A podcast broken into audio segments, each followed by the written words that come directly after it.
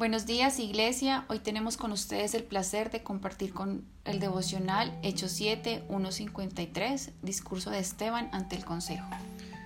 En este capítulo vemos la defensa de Esteban y su martirio. Esteban ante el concilio dio un panorama del Antiguo Testamento comenzando desde Abraham, incluyendo una descripción de su posición y rebelión contra Dios. Al repasar la historia, Esteban dejó en claro que nunca hubo un tiempo en que toda la nación adorara a Dios, sin embargo, por otra parte, en la nación de Israel siempre hubo un remanente que permaneció fiel a Dios, tal como lo hay en la actualidad. Esteban, pues, comenzó con Abraham, un hombre de fe, a quien Dios le había prometido un hijo y también una tierra. Aunque Abraham no tenía ni lo uno ni lo otro, siempre creyó a Dios. Esteban siguió relatando la historia desde Abraham hasta el periodo patriarcal, Habló de los hermanos de José quienes motivados por envidia y odio vendieron a José a la esclavitud en Egipto. Luego contó cómo Dios anuló los planes de sus hermanos y usó a José para salvarlos. Esteban enfatizó la presencia espiritual de Dios con José en todo tiempo, porque él es una imagen de Jesús en el aspecto de que los hijos de Israel, sus hermanos, rechazaron a José, quien más tarde vino a ser su Salvador. Lo que tenemos aquí es realmente la interpretación del Espíritu Santo del Antiguo Testamento. Esteban también les hizo recordar el rechazo de Israel a Moisés y su liberación de Egipto. Dios convirtió a Moisés en el libertador y mostró que en el principio los hijos de Israel se negaron a seguir a Moisés y que Moisés tuvo dificultades con ellos por todo el camino a través del desierto. Dios le dijo a Moisés que él había oído la queja de ellos. Él vio su necesidad, fue por eso que los liberó y fue por la misma causa que envió un Salvador para nosotros, para ti, iglesia, y para mí. No fue porque nosotros fuésemos unas buenas personas, no miró aquí abajo a la tierra diciendo de ninguna manera. Dios miró aquí abajo y no vio nada sino a pecadores contaminados con una inclinación natural al mal. Todos estábamos en un estado de perdición, pero Él nos amó a pesar de nuestra condición tan lamentable. El mensaje de Esteban era claro. Ustedes han rechazado a Jesús, quien era como Moisés, más grande que Él, y niegan que Jesús tiene derecho de ser un gobernante y juez sobre ustedes. Aunque Israel había rechazado a Moisés y su liderazgo, Dios puso a Moisés con señales que no se podían confundir, incluyendo la zarza quemándose en el desierto. Aunque Israel rechazó a Moisés en lo que se podía llamar su primera venida, él quedó siendo el libertador elegido de Dios para Israel.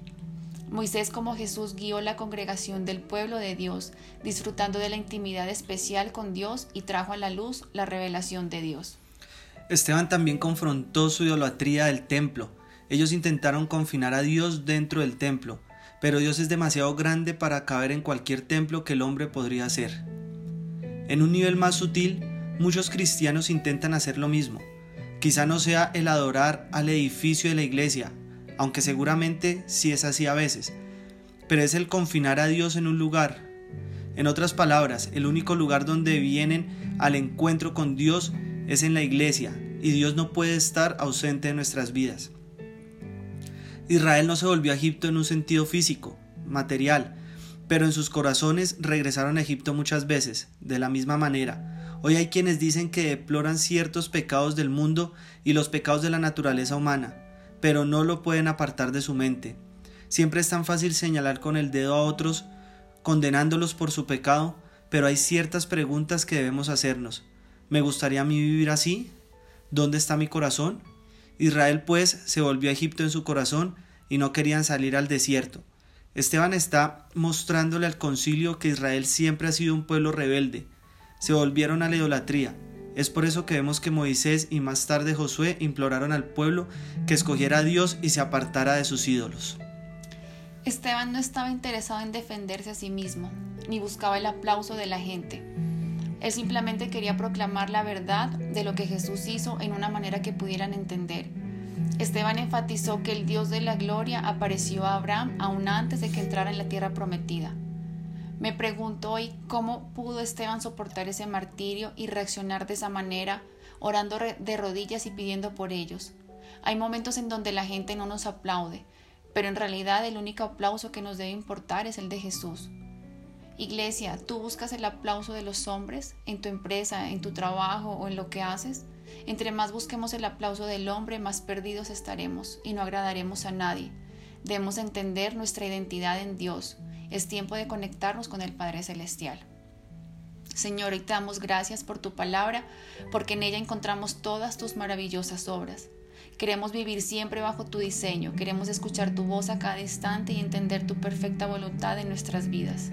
Hoy, amada iglesia, la invitación es aceptar al Espíritu Santo y no rechazarlo y buscar siempre el aplauso de Dios y no del hombre. Amén. Bendiciones, iglesia. Amén.